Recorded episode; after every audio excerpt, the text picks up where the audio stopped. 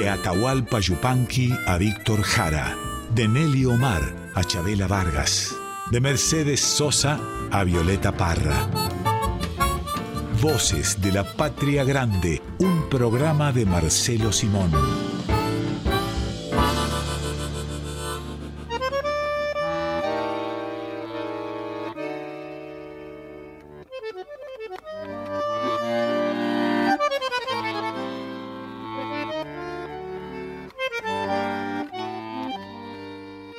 Estamos en el programa de Marcelo Simón, en las voces de la patria grande. Miren qué lindo nombre se le ocurrió a este hombre, ¿no? Voces de la patria grande, esta patria tan grande, ¿no? Tan grande, que, nada tiene que ver con las patrias chicas. Y además hablar de las voces, cómo nos salvan las voces de nuestra patria grande. ¿Cómo se te ocurrió, Marcelo Simón, ponerle voces de la patria grande? No sé, pero la idea de la patria grande es una vieja idea que ha circulado en los corredores en aquellos tiempos de, de, la feroz intervención en la Argentina de los gobiernos militares. Este, y entonces había en algunos de nosotros jóvenes en aquella época la intención de ensanchar la patria, ¿no? O de verla ensanchada.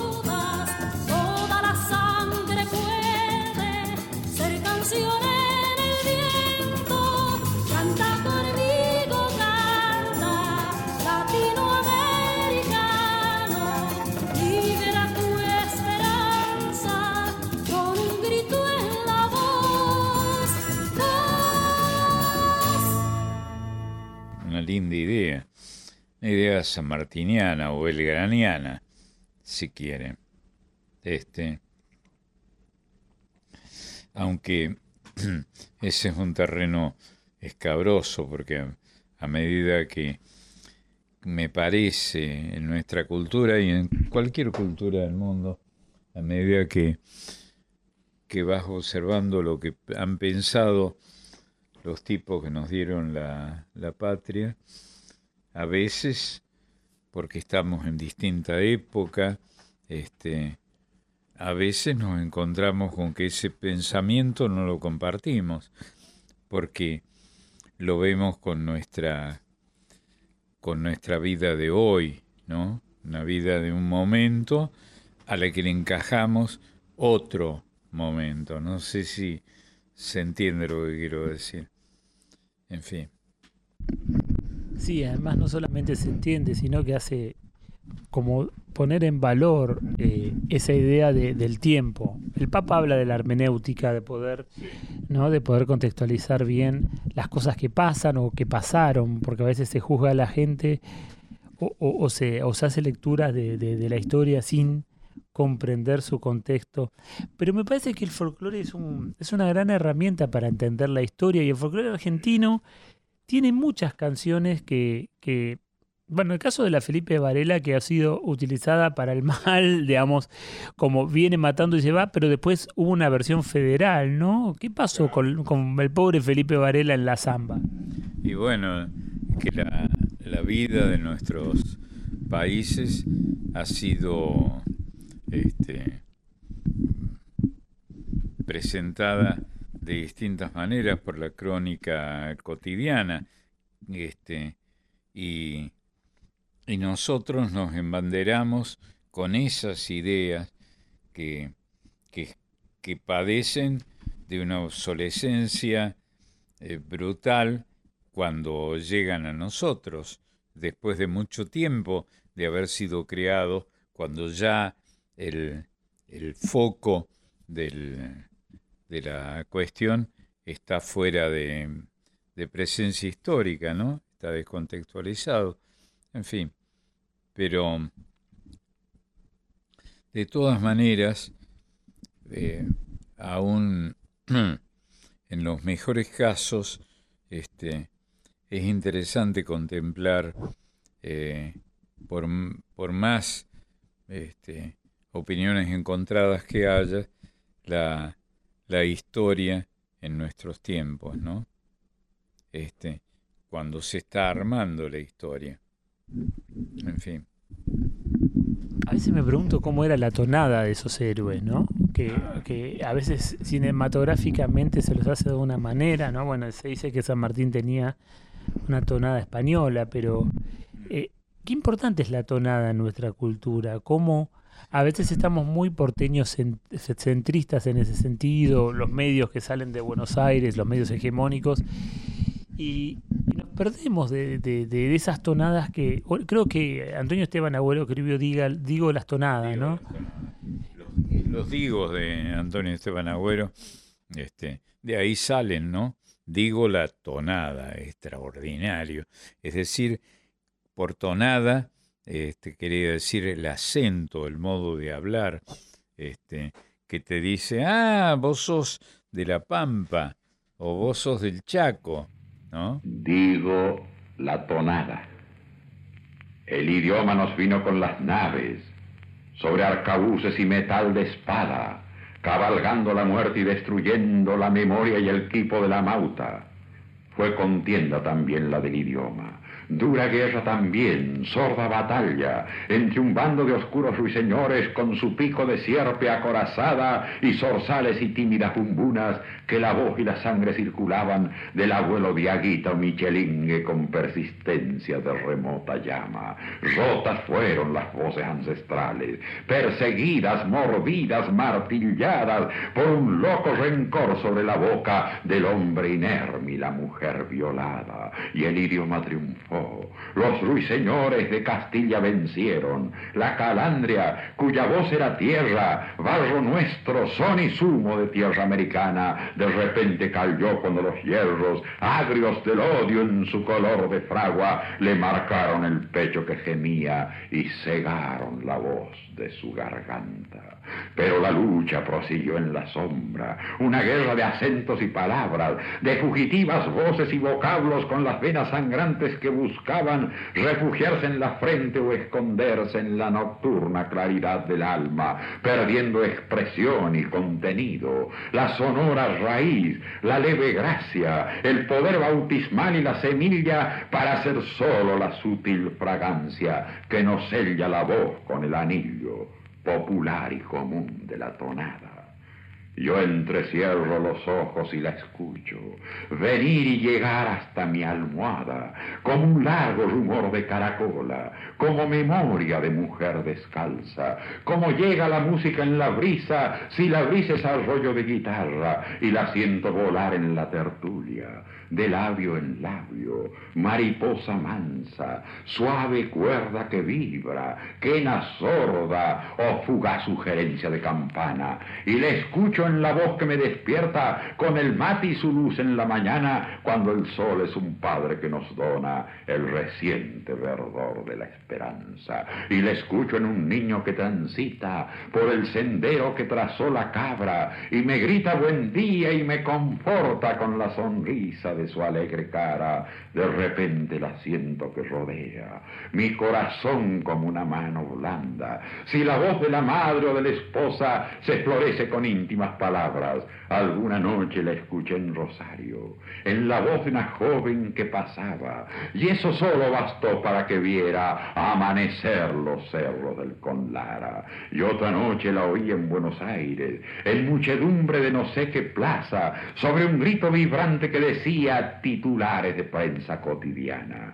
Cómo es dulce sentirla cuando llega, desde una boca de mujer besada, con el sí suspirado que promete una cálida rosa para el ansia, y la escucho sonar entre los niños de un pueblecito que se dice Larca, mientras mueven las manos en el juego escolar y rural de la payana, y la siento rezar en el velorio, y saltar en el arco de la taba, y volverse puñal en el insulto y suspirar en la recién casada, donde quiera que esté yo la descubro, y tras ella regreso a la comarca donde soy una piedra, una semilla, una nube y un pájaro que canta. No tenemos bandera que nos cubra, tremolando en el aire de la plaza, ni canción que nos diga entre los pueblos cuando suene el clarín y la proclama, desanude las últimas cadenas y destruye el alambre y la muralla, pero tenemos esta luz secreta, esta música nuestra soterrada, este leve clamor, esta cadencia, este cuño solar, esta venganza, este oscuro puñal inadvertido, este perfil oral, esta campana, este mágico son que nos describe esta flor en la voz, nuestra tonada.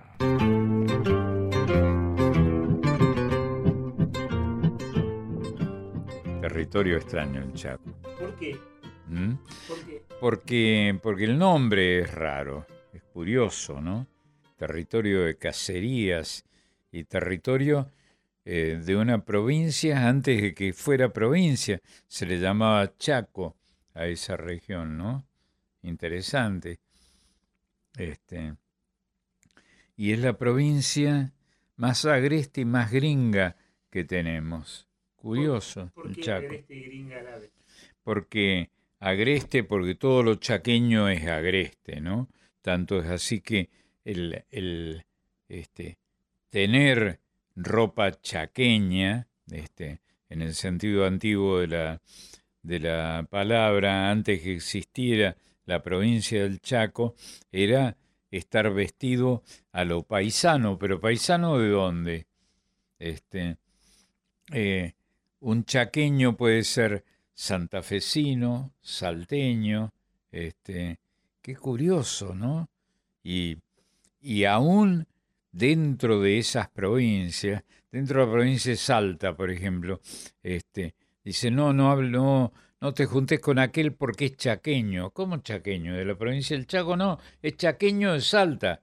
Este, interesante, ¿no? Como chaqueño para vecino. Como el chaqueño para la claro, muy bien, muy bien, efectivamente. Y, y dentro de la misma provincia aparecen estas denominaciones que los sitúan a los tipos en territorios que parecen muy extraños, muy lejanos, y es de acá mismo. Y las fronteras políticas muchas veces, o casi siempre, no tienen nada que ver con las fronteras culturales, me parece, ¿no, Marcelo? No, claro, claro, absolutamente. Sí, es así. Por eso la organización nacional, cuando el país empezó a, a tener nombres y territorios y caudillos y, feudos provincianos, este, federales, eh, tiene, tienen denominaciones que, que no coinciden con la oficial frecuentemente, ¿no? Pero son denominaciones. Es la fuerza del folclore, ¿no? El, el incomprensible folclore. Porque un tipo dice, ¿por qué le dicen chaqueño a palavecino, por ejemplo? Si es salteño. Claro, ahí está.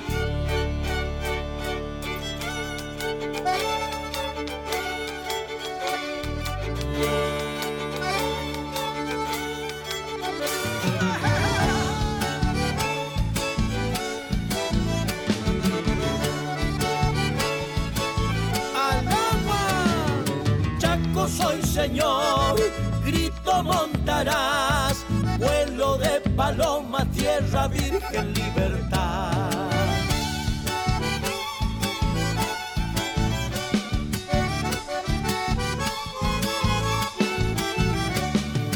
Rojo atardecer, lágrimas de sal, vieja canoita, novia azul del Paraná.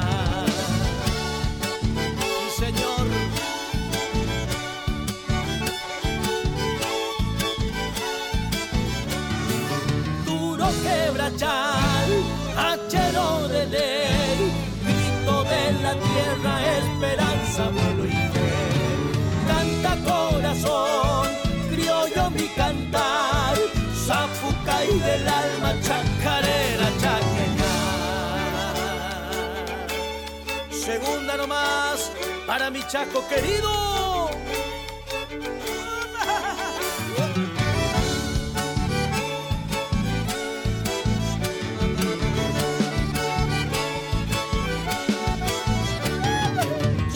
Montarás, crisol del ayer, toba criollo gringo, sueño eterno quiero ser.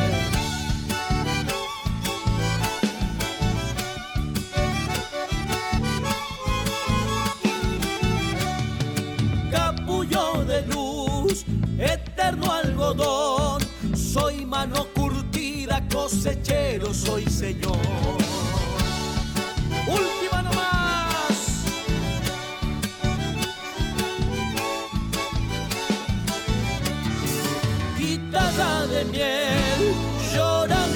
Dolor, chaqueña del alma, devolveme el corazón.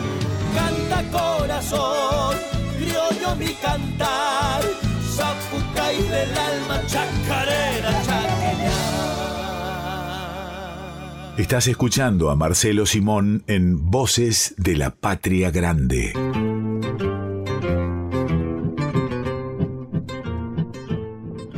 Extraño también cómo la cultura muchas veces se transforma en algo clandestino y, algo que, pero que no es oficial, ¿no? Hay, hay, por ejemplo, creo que la obra de, la Andresina es un atlas de, la, de buena parte de la Argentina, tal vez le falta la patagónica, creo, pero de, de buena parte de la Argentina, porque es un tipo que, por ejemplo, cuando él cuenta de lo mamado de velorio, que uno dice, ¿cómo? ¿Por qué hay mamados en lo velorio? Y él nos nos enseña, por ejemplo, a un porteño como yo, que en realidad en el campo vienen de lejos los familiares, hacen un asado para celebrar, para celebrar, para estar juntos, para agasajar a los que vinieron a, despedir al finado, y siempre cae un mamado en el asado. Entonces, ahí hay un tipo como la Andricina que de alguna manera es un atlas de la Argentina. Sí.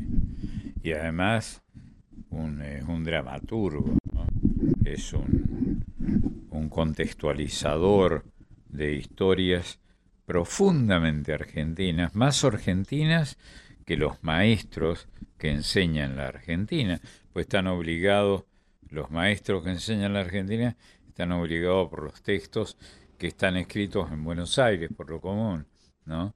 Y Buenos Aires es la Argentina, pero no es toda la Argentina. Esta es una picardía de campo. Vieron que con todas estas reformas que hay de caminos como para cobrar peaje, también por las provincias se hacen. Y cuando tienen que volar un puente hay que hacer un desvío. Y hay tres categorías de caminos, nacionales, provinciales y vecinales. Y los vecinales, como su nombre lo indica, está asistido por los vecinos. Son los caminos interchacras eso.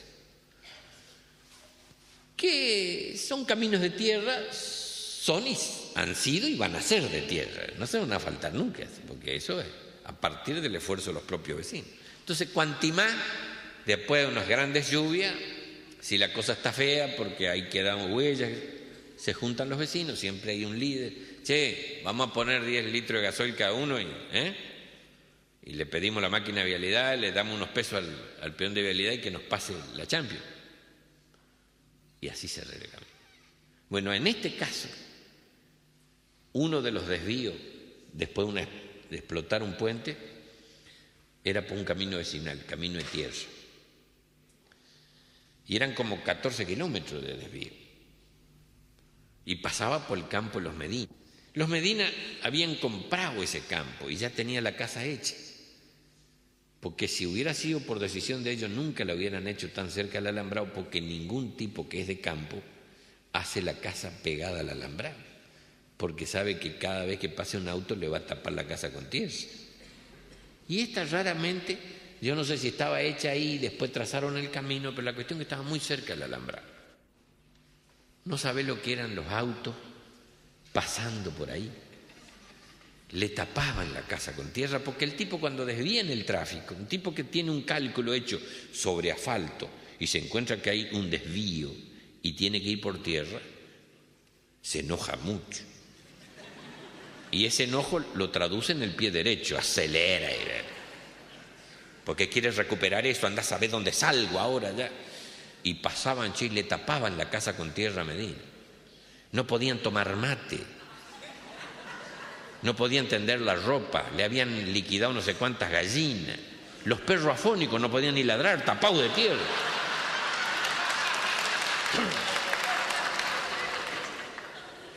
Y Medina averiguó y dice, ¿para cuánto hay de desvío? Y hablan de cuatro o cinco meses. Ah, no, dijo, es mucho tiempo.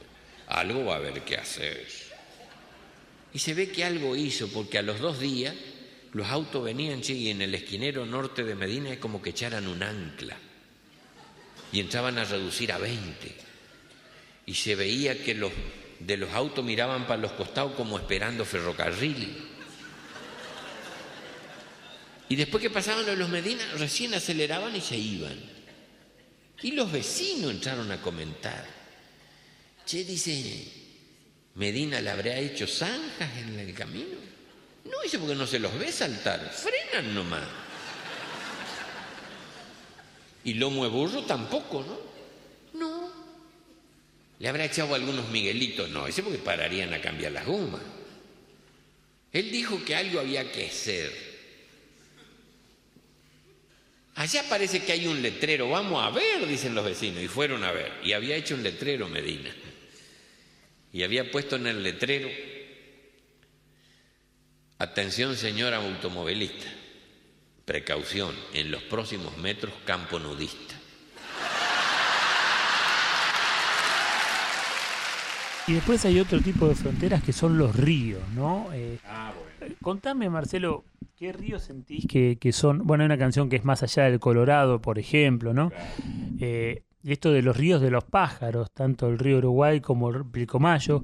Eh, contame un poco esto de los ríos como fronteras culturales, me refiero, ¿no? Está muy bien ahí. Interesante este, este, este abordaje que haces, ¿no? El Pilcomayo, río de los pájaros, pero también el que se llama así, que escribió mi gran amigo que sufrió prisión y, tortura, Aníbal Zampayo, ¿no? El río de los pájaros. Eh, está bien, hay muchos ríos que son. De hecho, el Pilcomayo, Pilco es pájaro. ¿eh? El Pilcomayo es, Mayo es, río, es el río de los pájaros, porque alguien lo llamó así y no necesariamente esa, ese bautismo tiene que ser definitivo. Este, es, es el comienzo de un, de un descubrimiento.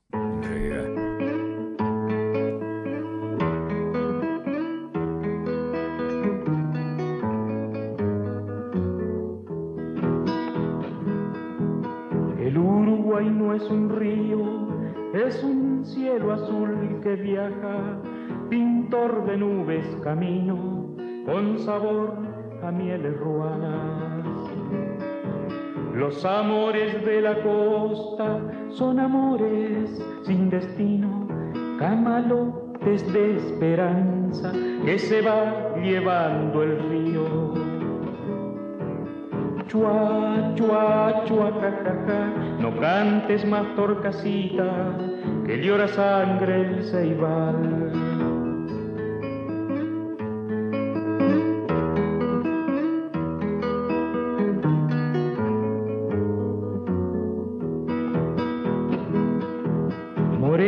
La bandera, piguacita de la costa, enrollate la pollera ponete a lavar la ropa.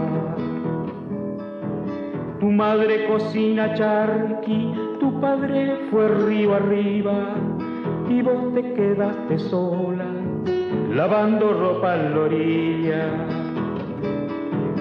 Chua, chua, chua, jajaja, no cantes más torcasita, que llora sangre el ceibal.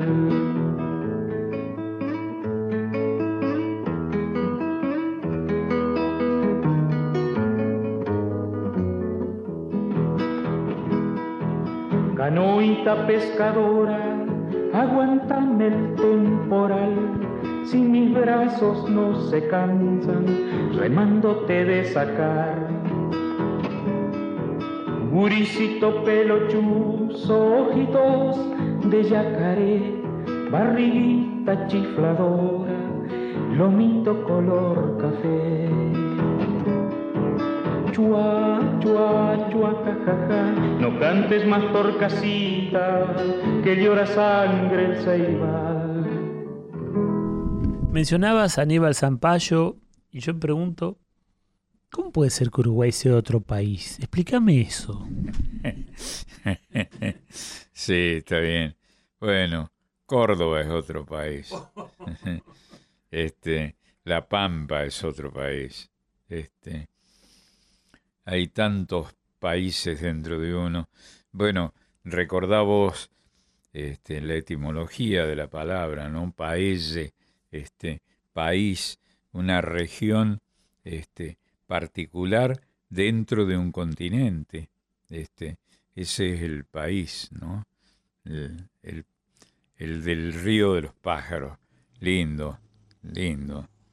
Yo anduve mucho por el, mucho, lo que me permitió en mi, en mi juventud este, hacerlo este, en el Paraná, este, remando, remaba como el culo, pésimamente, pero remaba, sabía remar, tenía, tenía, era socio del Club Remeros Alberni y, y poder meter el culo en, la canoa o en la batea, como se le llamaba a las más chicas, este, es un, eh, un abordaje extraordinario. Poder ir a la isla que vos ves desde la orilla, un, una cosita que, que, parece surgir de las aguas, y es la isla que está en el medio del, del Paraná, ¿no?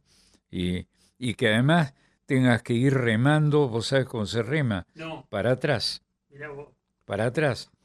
Vos remás hundiendo, eh, hay que hacer este una- un movimiento con las, con las muñecas para que las palas de los remos este, eh, tomen agua y permite, permitan desplazar. Y hay quienes lo hacen o lo hacían con una enorme velocidad y, andaban a, buena velocidad, más rápido que un tipo que camina. Este, de modo que un remero en una batea, en una canoa no tanto, que las canoas, canoas son más anchas y más pesadas, pero en una batea podés andar más rápido que un tipo que camina por la costa.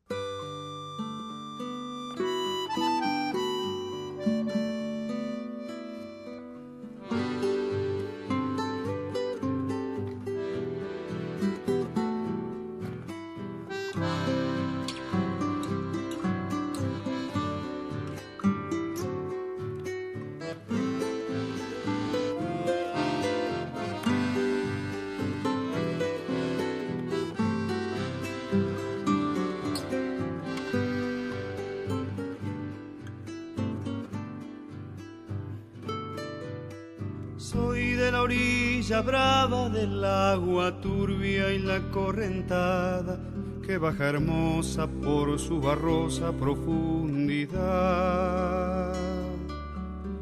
Soy un paisano serio, soy gente del remanso Valerio, que es donde el cielo remonta vuelo en el Paraná. Color del río y su misma voz en mi canto sigo el agua mansa y su suave danza en el corazón. Pero a veces oscura, va turbulenta en la ciega hondura y se hace brillo en este cuchillo de pescador.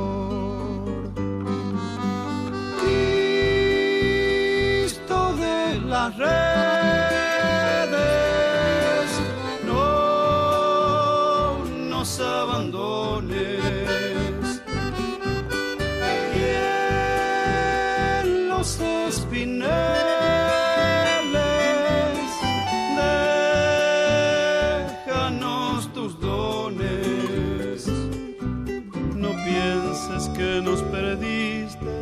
la pobreza nos pone tristes, la sangre tensa y uno no piensa más que en morir. Agua del río viejo, llévate pronto este canto lejos, que está aclarando y vamos pescando para vivir.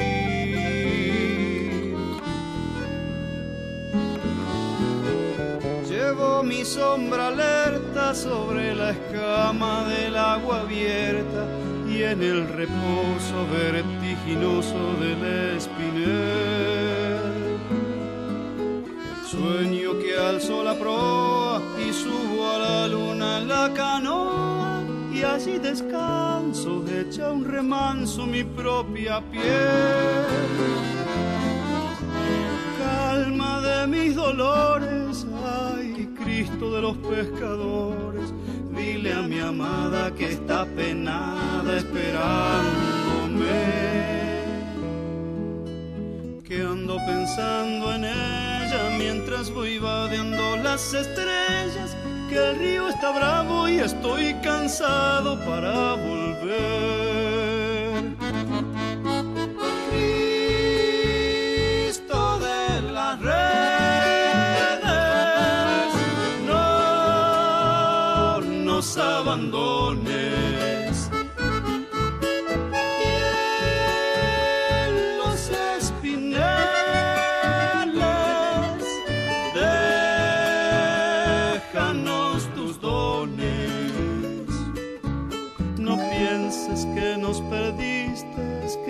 Pobreza nos pone tristes, la sangre tensa y uno no piensa más que en morir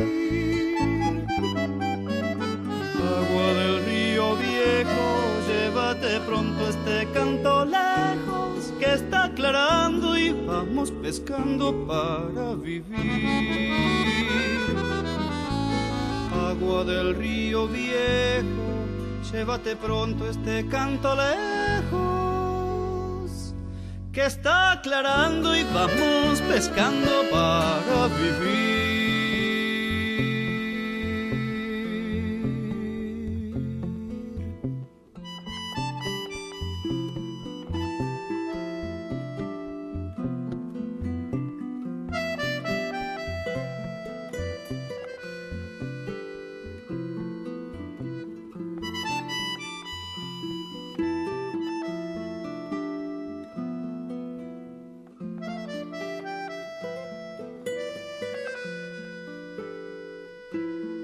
Marcelo, aprovechando tu conocimiento del país y mi ignorancia, eh, hay, un, hay un país de pescadores. Yo nunca pesqué, lamentablemente, me hubiera intenté, pero hice un lío con, con la línea, creo que le, sí, sí, hizo un desastre. Los otros pescadores, obviamente, me, eh, me, me, me amonestaron de alguna manera.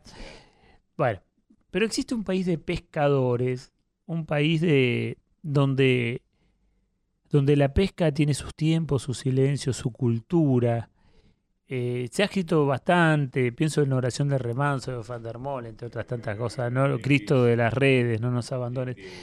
Eh, ¿Cómo es el país de los pescadores que vos pensás con todo lo que caminaste y navegaste el país? Yo creo que conozco un poco más al país de los pecadores, al que, al que pertenezco con mucho honor, ¿no?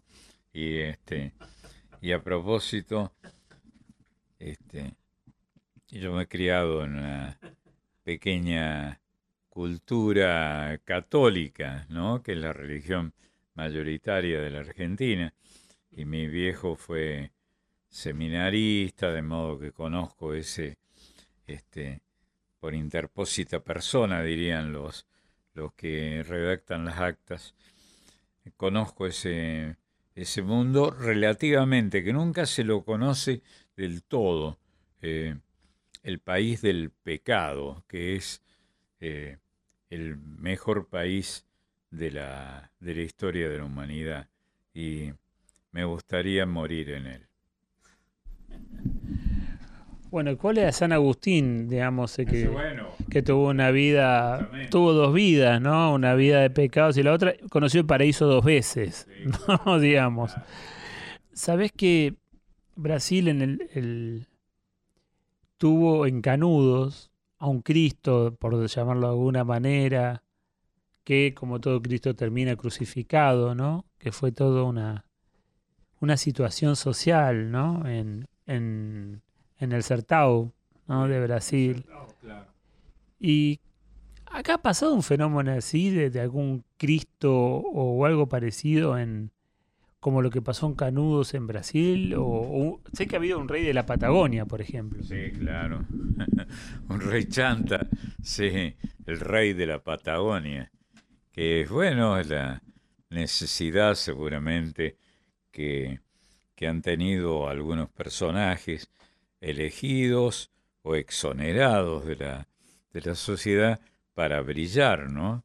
Este, y se ve que hay muchas personas que han querido ser reyes. Sí, el rey de la Patagonia era un piantado, un loco, este, pero que se erigió en, en rey de la Patagonia. Este, le Roi de la Patagonia, extrañísimo, extrañísimo. Bueno, este, que sirvió, me parece, para más que nada, para darle entidad territorial extraordinario a ese territorio que vos conocés más que yo, mucho más que yo, que es la Patagonia, ¿no? Es un, lugar extraordinariamente rico. Mi, mi viejo solía hablar, eh, solía decir que la Pampa y la Patagonia son los lugares más hermosos. Mi, papá, que nació fuera de la Argentina, decía que eran los lugares más hermosos que tenía y, y más ricos que tenía la Argentina, ¿no? La Patagonia. Fantástico y que dio tantos anarquistas, un lugar donde tuvo un rey que dio tantos anarquistas, y la historia de, la Patagonia trágica, rebelde, y las putas de San Julián que dijeron, nosotros no, no, trabajamos para, para asesinos, ¿no? Eh, claro, qué bárbaro eso. Eh, no, las chicas no salen con este, con ustedes. Las chicas no salen con asesinos no se acuestan, no hacen el amor con asesinos. Qué va.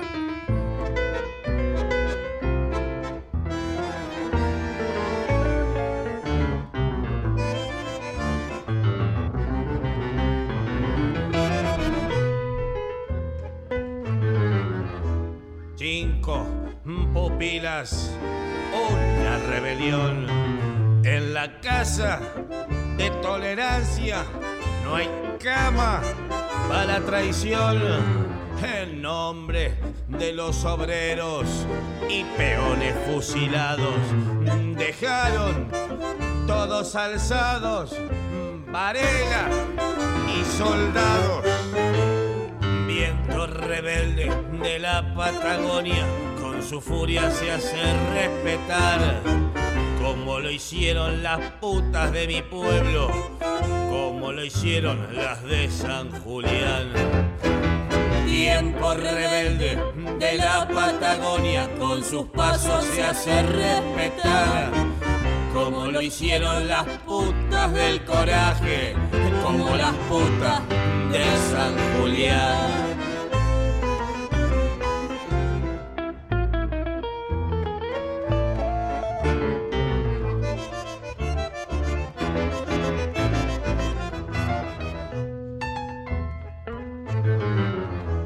La historia pega el grito por las que parieron silencio. Y en ese horizonte infinito, la sangre, la sangre se hizo escuchar. Mientras que la mentira se vestía de uniforme, la verdad sin maquillaje su historia. Su historia entre los hombres.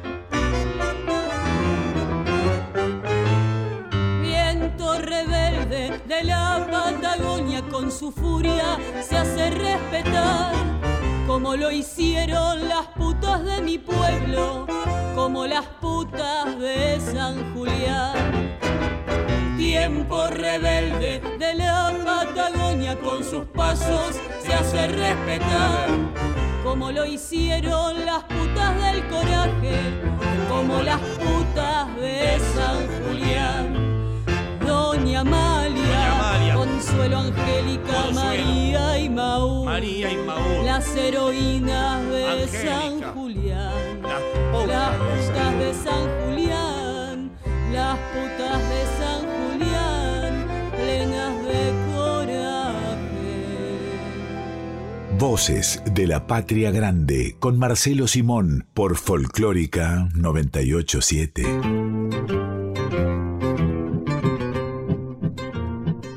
Bueno, lo que fue la ciudad de los Césares, esta búsqueda de la ciudad de los Césares, ¿no? Y Y claro, este, esa necesidad que seguramente ha ocurrido en, eh, en la historia de la humanidad muchas veces, la necesidad de encontrar este, un César plural, ¿no? Este, que, que, que reedificara la, este, las historias de la antigua Roma, ¿no? Este, y que aparecieran ahí con ese nombre emblemático, ¿no? Eh, plural, el César multiplicado, ¿eh? y, y responsable de un territorio que, que nos parece extraordinariamente rico, aunque nunca este, estuvimos en él y nunca estaremos en él tampoco.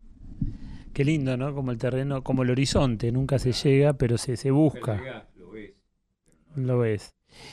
Y además ahí en su discurso de premio Nobel, García Márquez habla, entre otras cosas, de, de las huellas de los Patagones, ¿no? Y que los, le mostraron un, un espejo y al verse hicieron, claro, gritos, se exasperaron.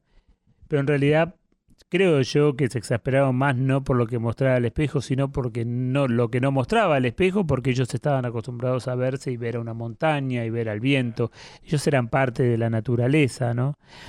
Yo esto te lo digo porque, pues yo veo que hay una historia con Greenpeace acá, Marcelo, o de creer que las ONG europeas nos van a venir a enseñar de a cómo cuidar la tierra cuando tenemos culturas originarias que, que estaban totalmente eh, vinculadas con la naturaleza. Ahora parece que tienen que venir ONGs europeas a enseñarlos a cuidar el planeta. Tenemos toda una cultura hecha de, dioses de río, de viento, de, de bosques, de, ¿no? De montes y demás. Así es, para acudir a una, una palabra que ha sido deturpada de distintas maneras, es, son avatares del subdesarrollo, ¿no? Este, que necesitemos que alguien nos explica, nos explique quiénes somos. Y somos lo que, lo que la tierra nos dice que somos, en realidad. Este, y la tierra siempre ha acudido a formas de la cultura que, que necesitan ser traducidas, ¿no? De ahí los, eh, los magisterios, ¿no? Los maestros, en fin, que pueden decir cosas interesantes, pero también equivocarse muchísimo, muchísimo. Sí, pienso en el Popol Vuh, por ejemplo, la, ¿no? el códice Maya, Maya y, y, bueno, y tantas cuestiones, tantas cuevas tan, donde están las pinturas rupestres, donde ahí se demuestra como hasta lo chamánico, ¿no? Hasta, hasta esta cultura tan, tan, tan, tan, tan ancestral y, y, tan.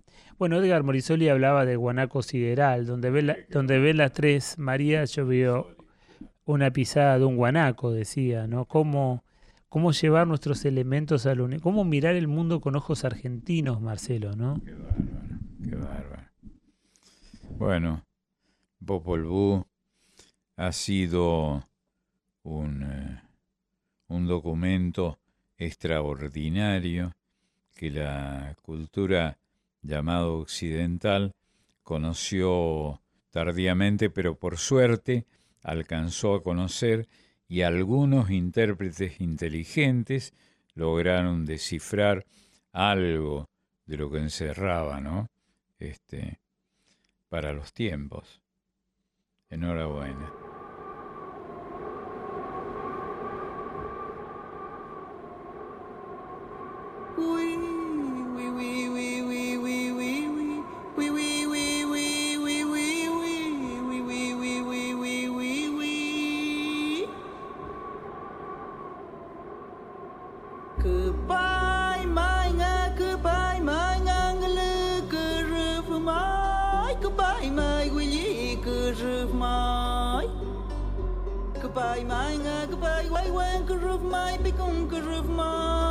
paima ingaku paima.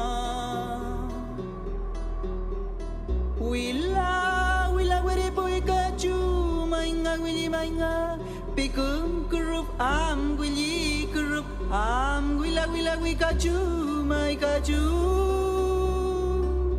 Ngulu kurup mainga nganyi mainga ngenga.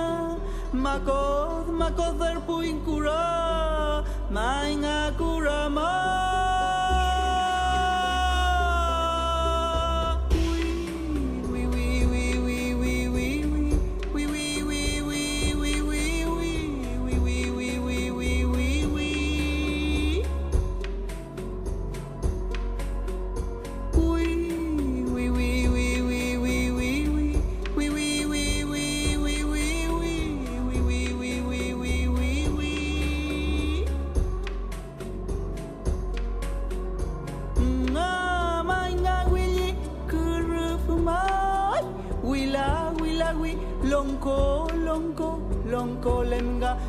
golem ngamamelche ngamamelenga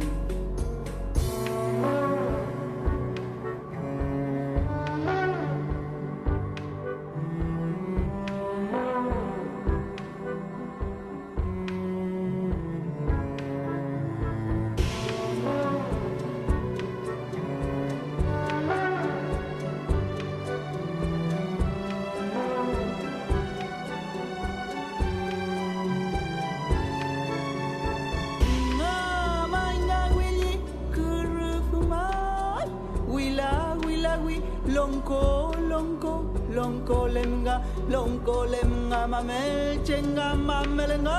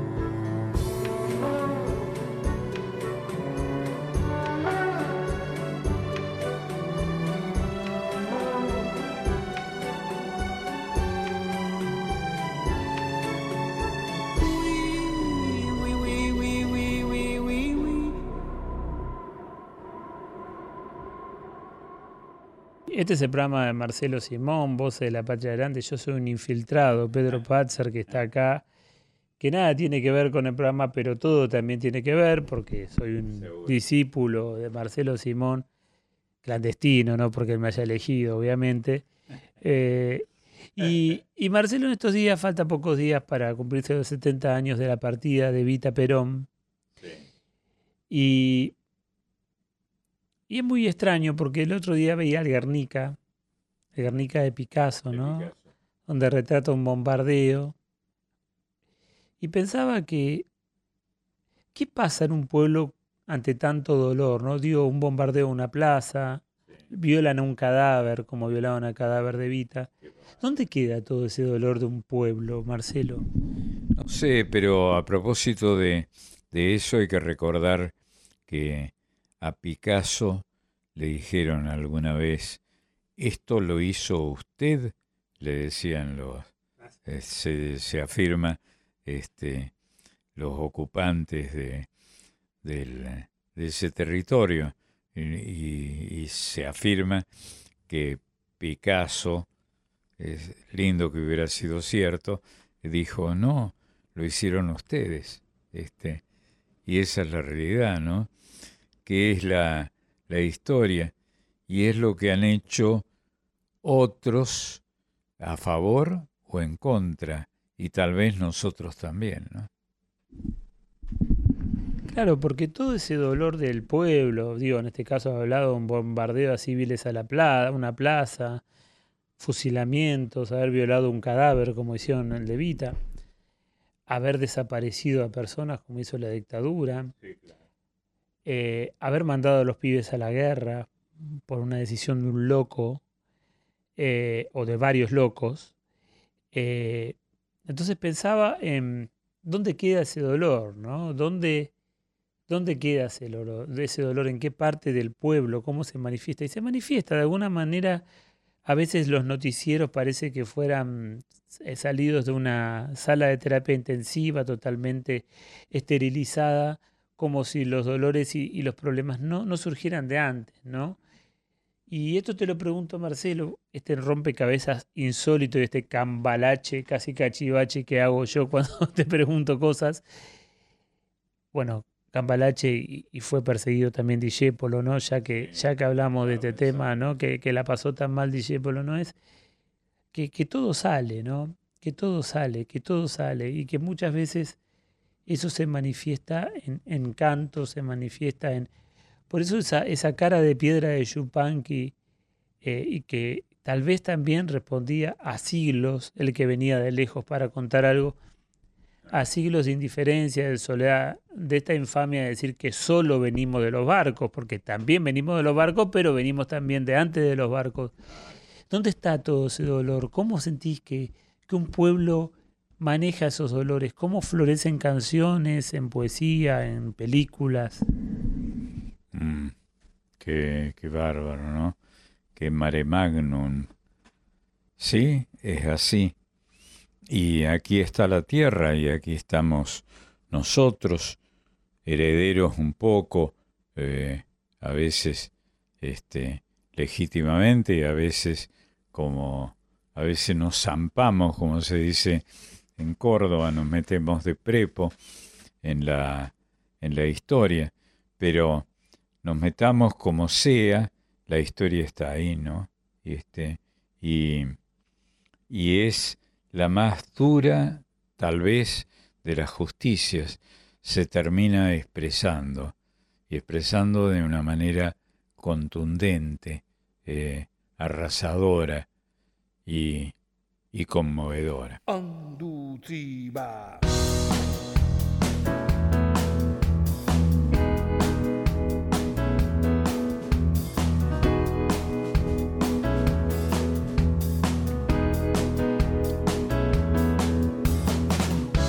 Cuando nos recordamos lo que nos pasa, nos puede suceder la misma cosa.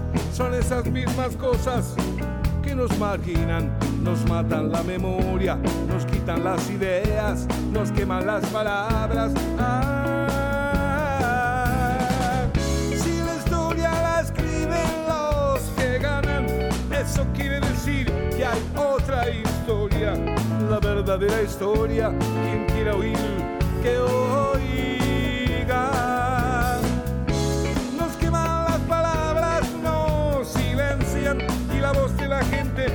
se oirá siempre. Inútil es matar, la muerte prueba que la vida existe.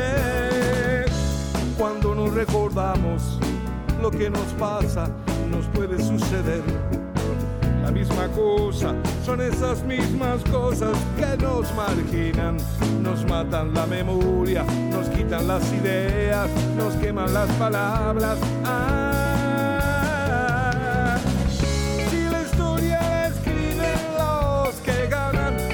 eso quiere decir que hay otra historia, la verdadera historia, quien quiera oír, que oiga. Nos queman las palabras, nos silencian y la voz de la gente se oirá siempre. Inútil es matar, la muerte prueba que la vida existe. Día, día, día,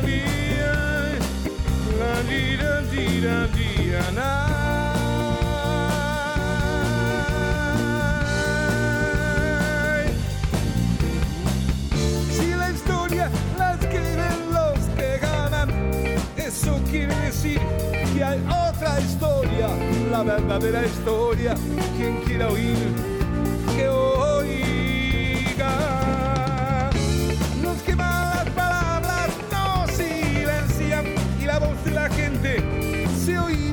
siempre. Inútil es matar, la muerte prueba que la vida existe.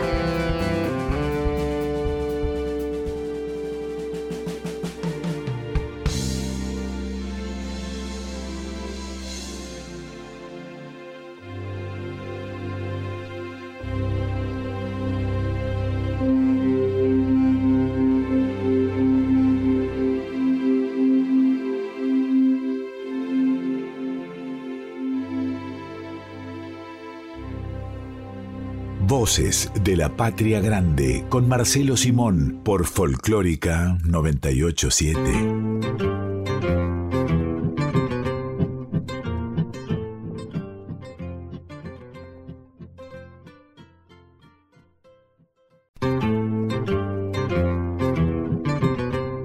Voces de la Patria Grande con Marcelo Simón por Folclórica 987.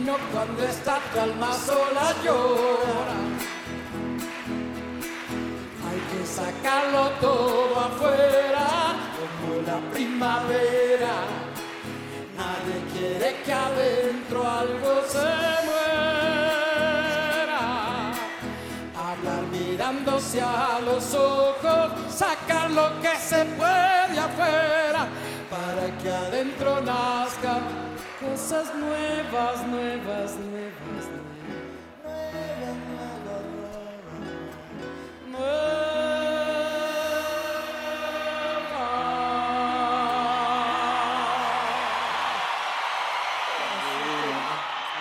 Gracias, Piero, muchas gracias. Y sin duda también eh, algunos hacen la historia cantando, Marcelo, ¿no? Eh, pienso en Mercedes Sosa. ¿Hubiera habido una, una, una cultura democrática sin la presencia de Mercedes Sosa? Mercedes Sosa vino en el 82, un año antes de, de- de retornar a la democracia en la Argentina. Hizo unos, unos cuantos teatros, unas cuantas fechas, cantando eh, obras eh, que un general, creo que llamado Lacoste, Lacoste dijo, ¿cómo esta señora se atreve a venir a cantar esto en mi país? ¿no? Como, como si fuera extranjera Mercedes Sosa, ¿no? Eh, ¿cuánto, le, ¿Cuánto la democracia le debe a artistas como Mercedes Sosa, Marcelo, no? Y es linda la idea, este, el- la confusión que, que se produce con personajes como Mercedes. Es lógico que cuando apareció Mercedes, que si a mí me, me pidieran, cosa que no han hecho desde luego, porque no, no tendrían por qué haberlo hecho, me pidieran que eligiera quién fue el gran personaje de la cultura democrática en la Argentina, es probable yo votara por, por Mercedes, ¿no? En cuya casa estuve tantas veces y con quien era una delicia hablar y escucharla decir más que no solo cantar, que cuando cantaba era Dios, ¿no? Era una diosa.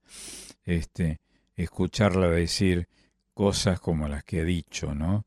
Y, y sellar de una manera como a fuego, eh, de una manera para siempre la historia de los argentinos. En fin.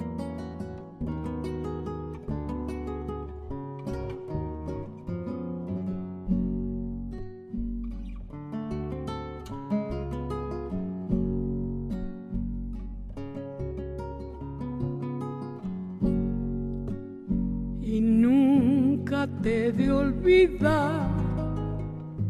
En la arena me escribías, el viento lo fue borrando y estoy más solo mirando el mar. El viento lo fue borrando y estoy más solo mirando el mar.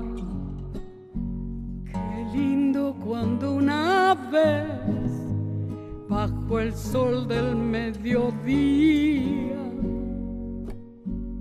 se abrió tu boca en el beso como un damasco lleno de miel.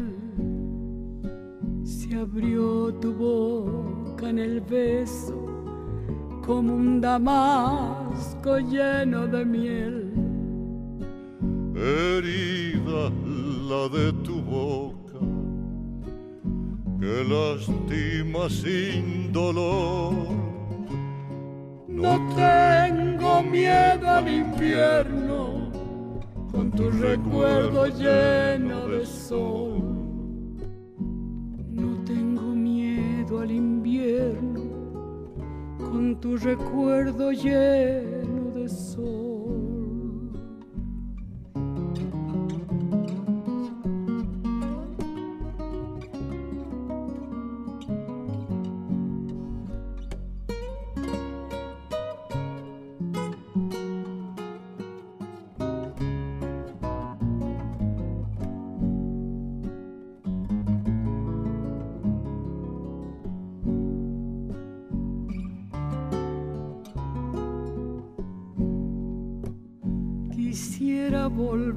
volverte sonreír junto a la espuma,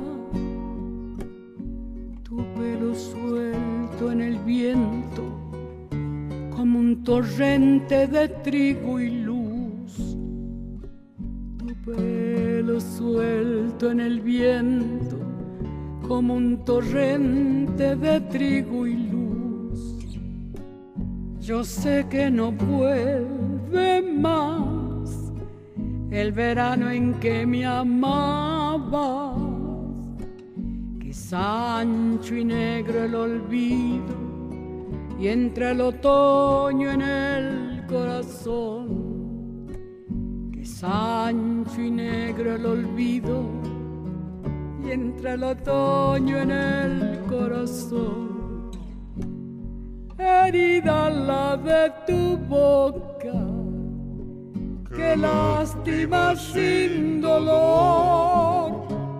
No tengo miedo al invierno, con tu recuerdo lleno de sol.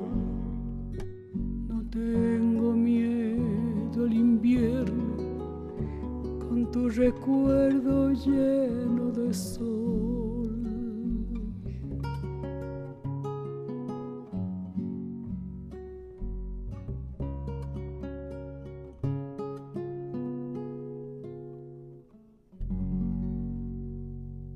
Y a ella le, tocó cantar Mujeres Argentinas, una obra de Félix Luna y y de Ramírez, que no menciona a, a Eva Perón. No. No menciona a Eva Perón, ¿no? Eh, Yo se lo dije a, yo se lo dije a Félix Luna, como seguramente lo habrán hecho muchas otras personas. ¿Cómo puede ser que en la historia de la Argentina, si tenés que elegir a una mujer, este, no la menciones a, este, a Eva Perón, ¿no? que fue una protagonista extraordinaria por lo que produjo.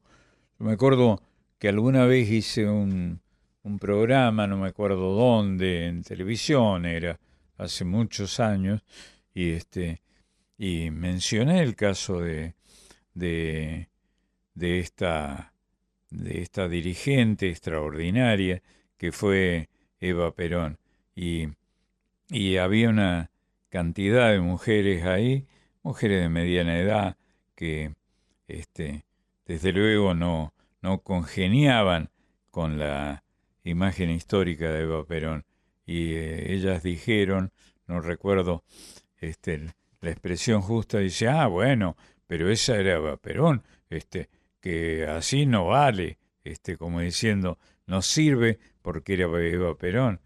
Y así se ha contado la historia en los países que, que acosados por su desarrollo, ¿no? Este, así, así ha sido. Por eso me parece que el folclore es tan importante, porque el folclore, como ningún otro género, ha contado la otra historia. A veces sin querer, a veces de casualidad, a veces porque eran de provincia, del interior del interior. Y han contado la historia, por ejemplo, de los indios que, que en otro género no se mencionan, o se mencionan casi nada. Qué sé yo, Indio, Toba, cuenta toda la historia, o tanta, o, o Cacique Catán, por ejemplo, ¿no? O, la o las historias de provincia, ¿no? De, de, de provincianos, hizo, el, el Cantalicio vendió su acordeón, por ejemplo, ¿no? De Bofil, digo para mencionar, o el cielo del albañil, el que viene a trabajar de albañil acá, ¿no? Ese folclore que, que tan despreciado es, dicho sea de paso, por, por la progresía a veces, ¿no?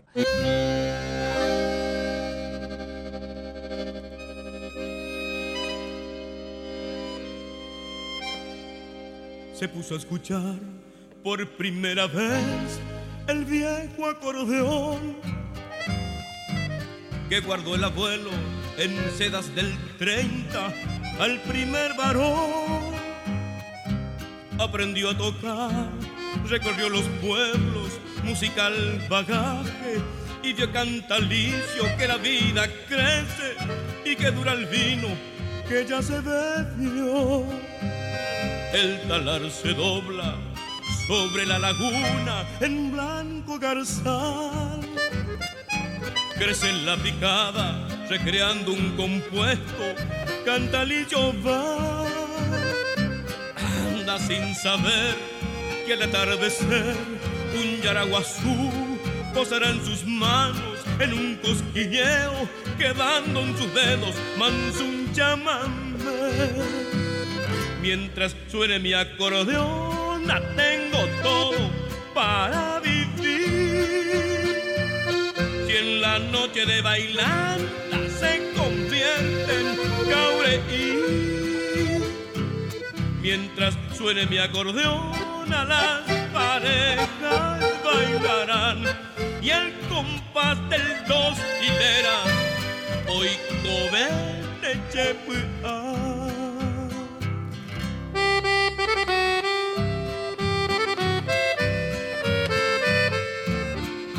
Aquí está tu pueblo, Cantalicio, esperando. Sabe que regresarás por sus calles de arena y al sonar de las espuelas escucharán sobre el cojinillo otra vez, Cantalicio, tu acordeona de estrellas.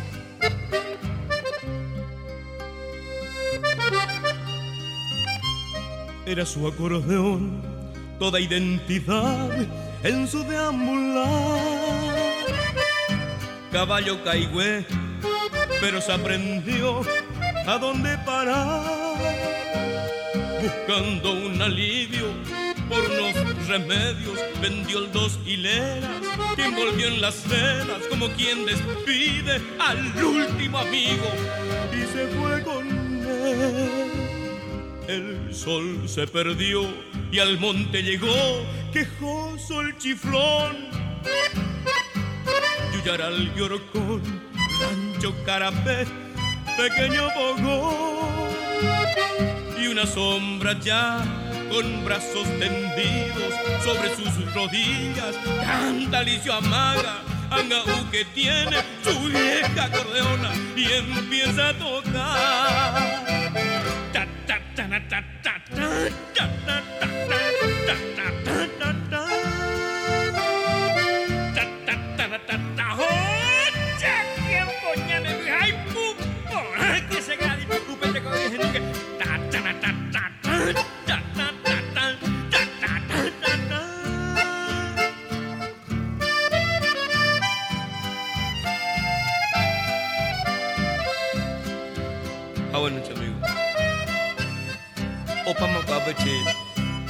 Cobeja.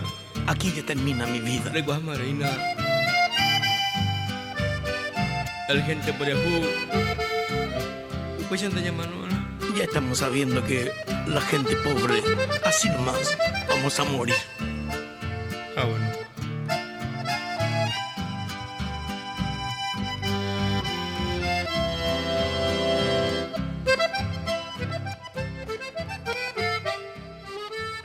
Estás escuchando a Marcelo Simón en Voces de la Patria Grande.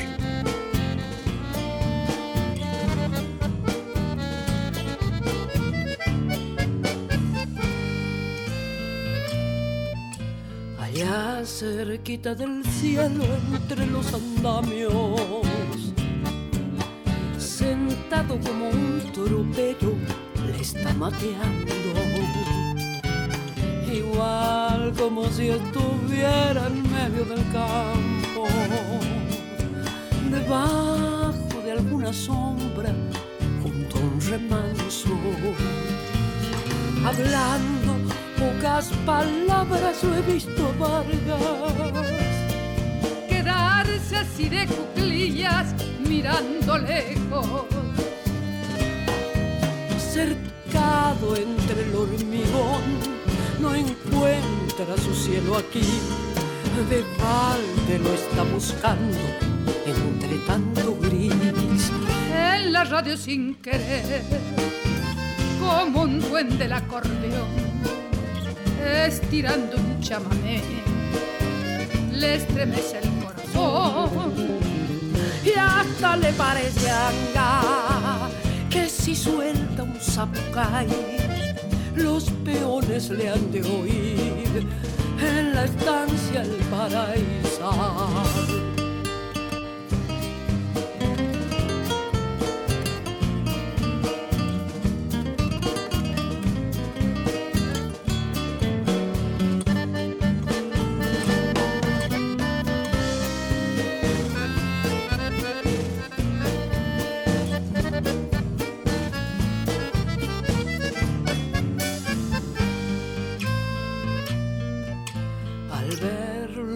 Me parece que anda tropeando con su compadre la landa como hace tanto.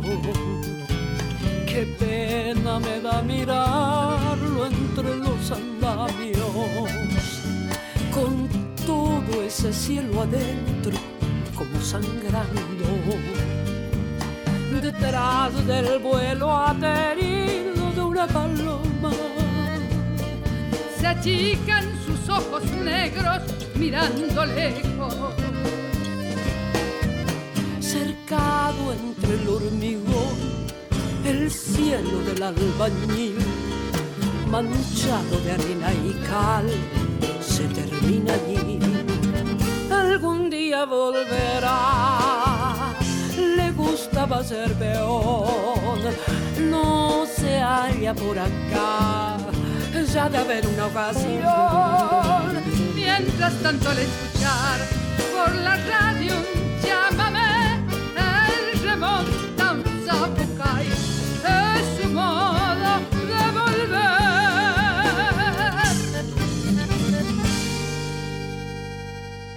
Pobre, la progresía secuestrado de Cuchi Leguizamón, pobre Cuchi, ¿no? Y lo ha tomado como un estandarte tan genial que es el Cuchi. A veces veo la progresía que lo ha tomado de re en pobre, ¿no? Eh, sin, sin entender todo lo que era el Cuchi, ¿no? Porque, pero en fin, bueno, lo acercan más a un hombre de jazz que a un hombre de folclore, ¿no? Como que el jazz está permitido. Si supieran que jazz es folclore también de otro país, ¿no? Pero eh, otras negritudes, digamos. Pero bueno, es parte de, de, de la tilinguería que también aborda en, en, en nuestras culturas, en nuestras culturas argentinas y demás. Pero bueno, yo te estoy aprovechando a vos, este es tu programa Marcelo Simón, yo soy Pedro Patzer, un infiltrado aquí, y, y, me voy de un lado a otro porque la Argentina es un rompecabezas cultural y estoy ante un tipo que, que, es capaz de responderme cosas que no todo el mundo puede. ¿Pero por qué? Porque no hay libros sobre estas cosas, hay muy pocos libros. curiosamente en Argentina hay muy pocos libros sobre lo argentino y Marcelo es un libro que anda, pero no un libro, un libro eh, impreso por la academia, sino por la vida, a veces por los besos, a veces por las trompadas, a veces por los cuchillos, a veces por, los por las flores. Vos no eras andar con cuchillo, pero has sido amenazado por amor, seguramente unas cuantas veces con un cuchillo. Eh, entonces, esos otros libros de los que cuenta una Argentina, como la que hablábamos antes de la Andresina, o podemos hablar de Chupanqui o de Leda y tanta gente más, que podemos recuperar otra Argentina. Por ejemplo, te voy a preguntar por la Argentina de los cabaret, que no son los cabaret que, que, se entiende acá en Buenos Aires, sino que son como una especie de cabaret cultural, culturales en el sentido más cercano al pan y al vino de la cultura, ¿no? ¿Cómo era, por ejemplo, los cabaret de Córdoba, donde pasaba la cultura? Complicado. Los cabaret de Córdoba he conocido intensamente. He sido amigo este, de un locutor de cabaret, que era Aldo Sarabia, personaje, y que tenían nombres curiosos. El Petit Eden era uno, que estaba frente al ferrocarril Mitre, este, en la ciudad de Córdoba, yendo hacia el barrio de San Vicente, antes de llegar a ese barrio, el príncipe, el príncipe y el Tabariz, este, Tabariz creo que se llamaba, nombre porteño, que adoptaron mis amigos cordobeses judíos, los Cloner, que se hicieron dueños de ese cabaret y donde este, eh, podías ir y tomar algunas copas y pagarlas excesivamente, pero no tanto, eh, y creer que eras el dueño de esas, este, de esas chicas, este, gordinflona y tetona que, que te atendían tan, tan eh, eh, auspiciosamente, tan, tan cordialmente, ¿no? Este, y te cobraban por atenderte. No más que eso atenderte, que era eh, decirte cómo estás, este, eh, precioso, o no sé, o la, o la expresión que usaran, ¿no? Lindo. ahí había espectáculos. Sí, claro, claro. Sí, claro. Eh, varieté, como se le llamaba. Ella está triste y él está solo en el bar Unión. Afuera el agua cara los huesos del corazón. Él pide un whisky caballo blanco para empezar. Ay, los caballos lo ponen siempre sentimental. Prende un cigarro y así un anillo de colección. El humo viaja camino al techo del bar Unión. Ella entre tanto piensa en el dandy que la ha dejado. Un tipo duro de ojos azules que era casado. Mira su cara en el espejo con aflicción. Si no lloviera tal vez saldría del bar Unión. pero se queda porque prefiere para el dolor. La luz espesa color de luna queda el neón. Ella está triste y él está solo en el varón. Afuera el agua cala los huesos del corazón. Dios toca el piano y el segundero en el reloj hace rayitas con alfileres en el dolor. Pero volvamos donde dejamos la narración. Ella está triste y él está solo en el bar Unión. Él pone un disco de Ray Barreto en la vitrola. Hacia la mesa donde ella llora porque está sola. No dice nada, corre la silla, saca un pañuelo. Ella no acepta, alza los ojos, se arregla el pelo. Él hace señas, pide dos tragos a continuar.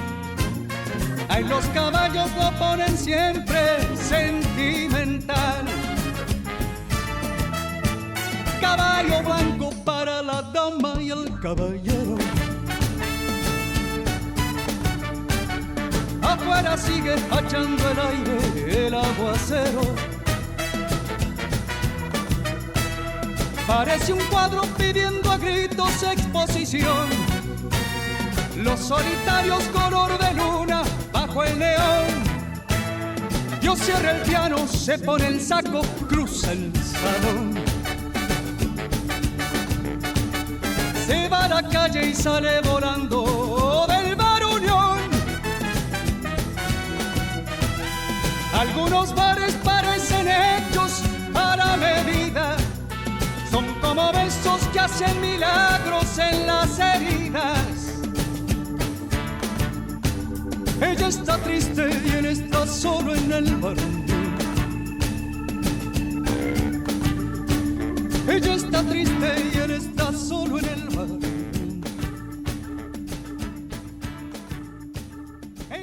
Estamos haciendo un recorrido, falta muy poquito Marcelo para terminar este recorrido por, por las Argentinas. Estamos aprovechando a Marcelo Simón, que yo soy Pedro Pache, un infiltrado, y Marcelo Simón es alguien que, que conoció estas Argentinas como muy, muy, muy, muy pocas personas.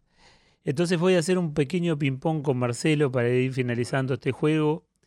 Y, y que muy pocas personas como solo Simón o, o- o- o pocos pueden contestarme, ¿no? Entonces, y creo que la Andesina también lo podría hacer. Pero yo le voy a pedir a Simón, miren lo que voy a hacer, una característica de lugares y él me va a decir. Por ejemplo, una característica de los riojanos. La tonada es de la tonada esdrújula. Qué curioso, ¿no?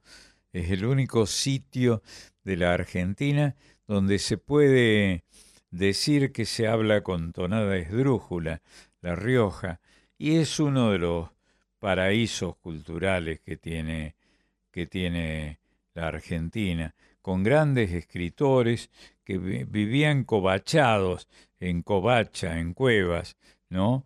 Eh, cuevas culturales tan intensas este, y tan, tan buenos escritores, ¿no?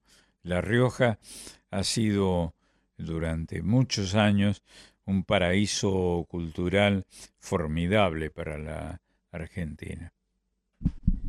Sí, tenían ahí un grupo que lleva el nombre de Calíbar, el famoso rastreador de- del Facundo, ¿no? Qué, qué metáfora los rastreadores, ¿no? Lo que seguían huellas. Es una gran metáfora de, de muchas cosas que a Sarmiento le encantaba, además. Él, a veces no sé si él quería denunciar, pero terminaba haciendo una belleza, Exaltando. exaltando aquello, aquello que denunciaba.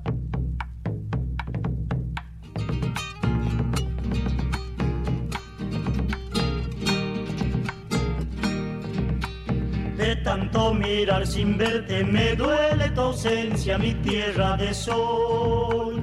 Y cuando canto la chaya me voy sin caminos, me quedo con vos.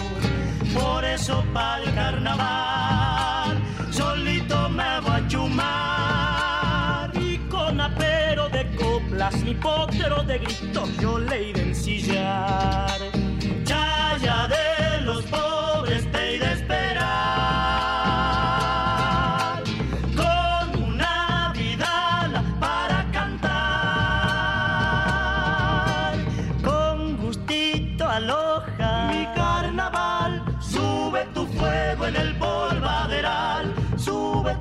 fuego en el polvaderal.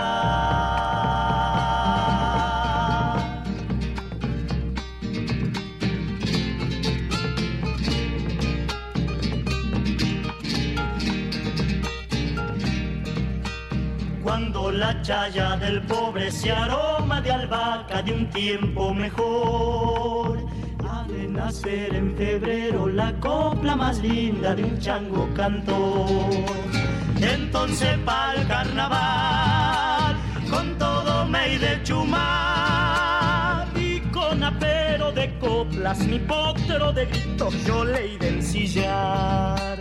Chaya de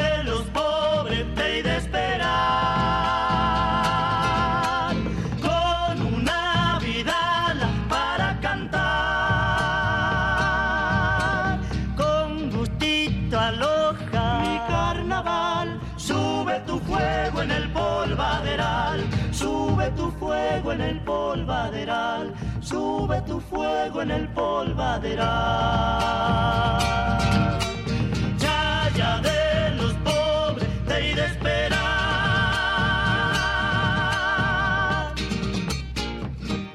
Y ahí me hablaste de, de La Rioja y ahora paso a Misiones. El misterio de Misiones. ¿Qué es Misiones, Marcelo? Y es el, el territorio, para mi gusto, más desconocido de la Argentina, tal vez con el otro extremo, ¿no? Con Tierra del Fuego, tal vez, pero Misiones, eh, a diferencia de Tierra del Fuego, es caliente, caliente en la temperatura y corriente eh, y caliente en sus corrientes culturales también, intensas, intensas. Ahí han funcionado, sospecho que funcionan todavía, muchos grupos culturales que se han ocu- ocu- ocupado de exaltar el modo de vivir de la gente de, de ese sitio, este, bueno, de ese lugar extraordinario donde eh, vivieron, convivieron con la naturaleza ardiente y con los ríos y con el Paraná particularmente, algunos de los escritores más notables y más locos que ha tenido la cultura argentina, no suficientemente estudiados.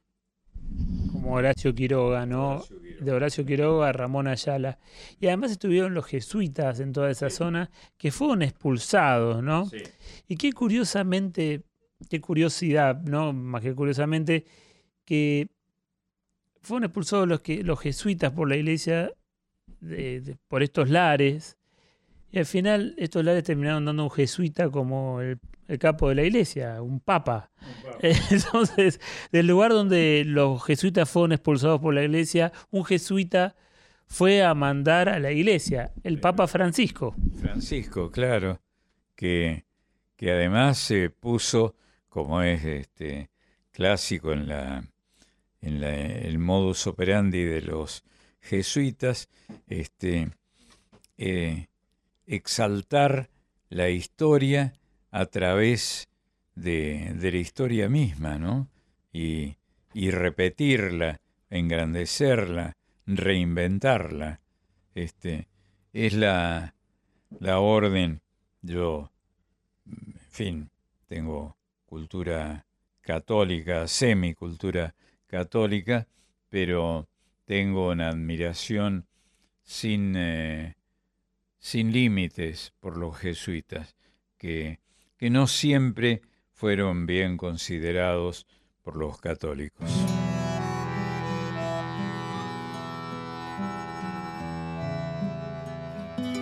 y me fui por la bajada vieja,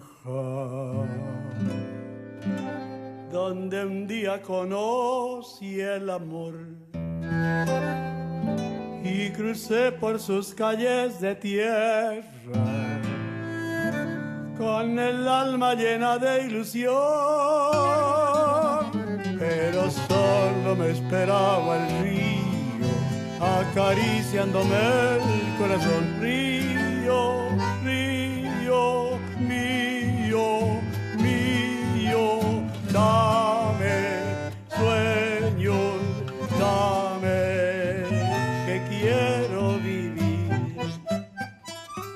Osadeña linda, pequeña flor del Murucuyá.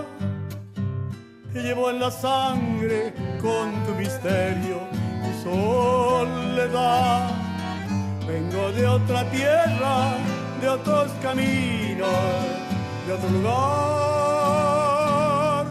A buscar tu lumbre, tus ojos claros, tu palpitar.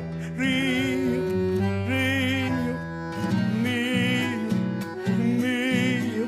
dame sueños, dame que quiero vivir. Que tienes mi tierra roja, que a todas partes te llevo. Que por más que ande caminos, me sigues con tu misterio. Que tienes mi tierra roja, con tus noches embrujadas, tus mujeres, tus gurises, cerro azul y candelaria, y el grito de los hacheros brotando por las picadas. ¿Qué tienes? ¿Qué tienes mi tierra roja? Que me vas doliendo el alma. La barranca de los pescadores, la canoa y el camalotal, el perfume que en la noche enciende mi posada llena de azar. Todo, todo vuelve con tu imagen y la tierra comienza a cantar. Río, río, mío, mío, dame sueños, dame quiero vivir. Osadeña linda, pequeña flor del Murucuyá, te llevo en la sangre con tu misterio, tu soledad. Vengo de otra tierra, de otros caminos, de otro lugar, a buscar tu lumbre, tus ojos claros, tu palpitar. Río, río, mío, mío, dame sueños, dame que quiero soñar.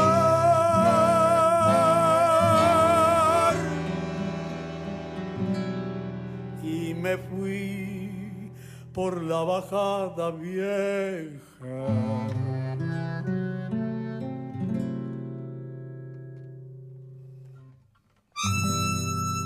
Voces de la Patria Grande con Marcelo Simón por Folclórica 987.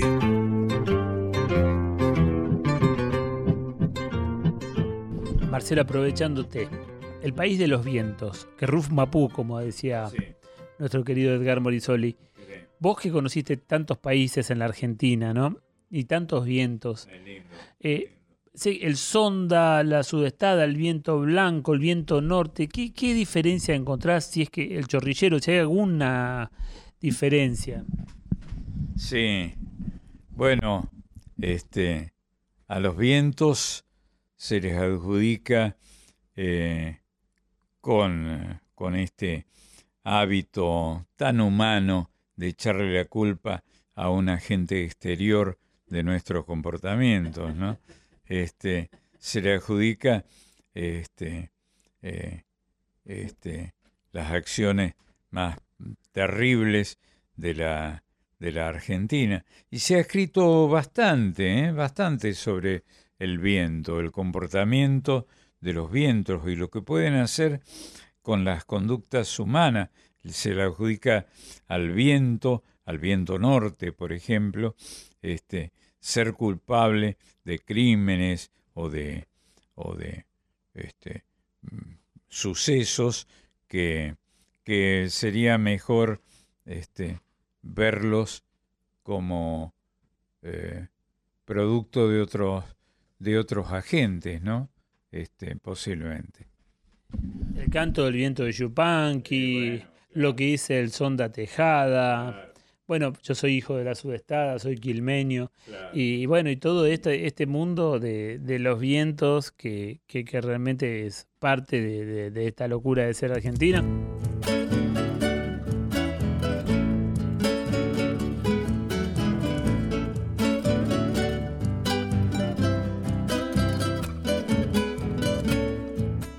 Nadie me puede callar cuando suelto mis canciones.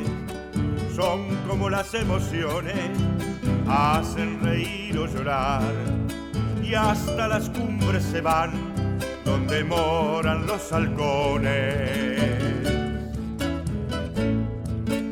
Solo me quedo en la tarde a ver el campo danzar, tratando de ser igual que el yuyo sobre el repecho. Si me quitan lo que he hecho, de porfiao vuelvo a brotar. Canto profundo nomás, con decir claro y sencillo. Sé que otros tendrán más brillo y a eso le llaman cultura, pero es mía la bravura del cardo y los espinillos. Sé que hay fortunas tan grandes que todos pueden comprar, mas seguro no podrán poseer el firmamento ni la pureza del viento que no sopla por soplar. Canto porque sé soñar, sueño porque sé cantar, como no aprendí a volar, del canto me brotan alas y sé que desde una rama mi voz echará a volar. La soledad más hermosa es del que sabe pintar, pues nadie podrá copiar la belleza del paisaje que se pinta en el cordaje de aquel que aprendió a cantar. No será en vano, verá, si este canto ha florecido, véngase a cantar conmigo desde los Andes al mar, que nadie podrá callar el canto de un argentino.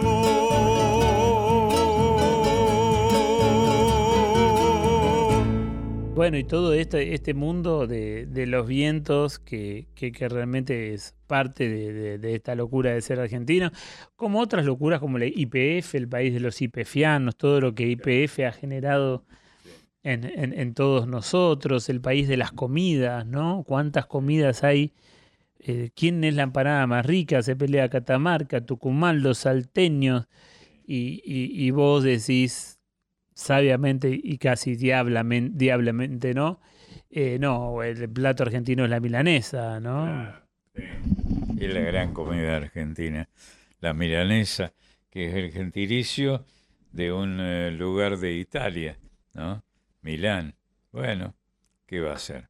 Este, también hay, este, le adjudicamos a distintos lugares del mundo, este, hacer, eh, hacer buena parte de la alimentación sabrosa de la Argentina.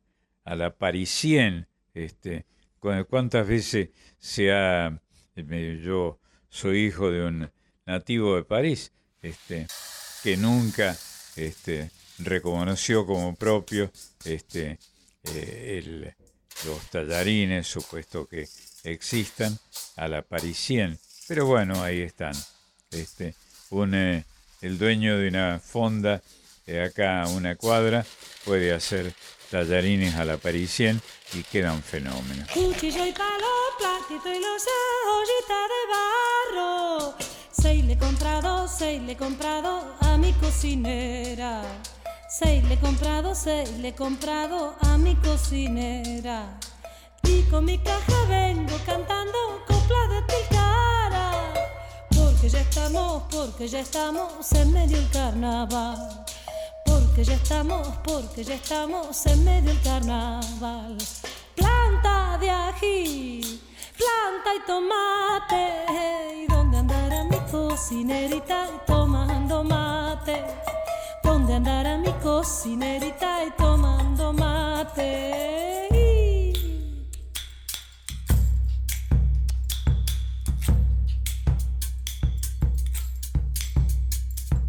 Por esta orpila vi de fiesta a Doña Pispila, donde convida, donde convida con queso de cabra, donde convida, donde convida con queso de cabra.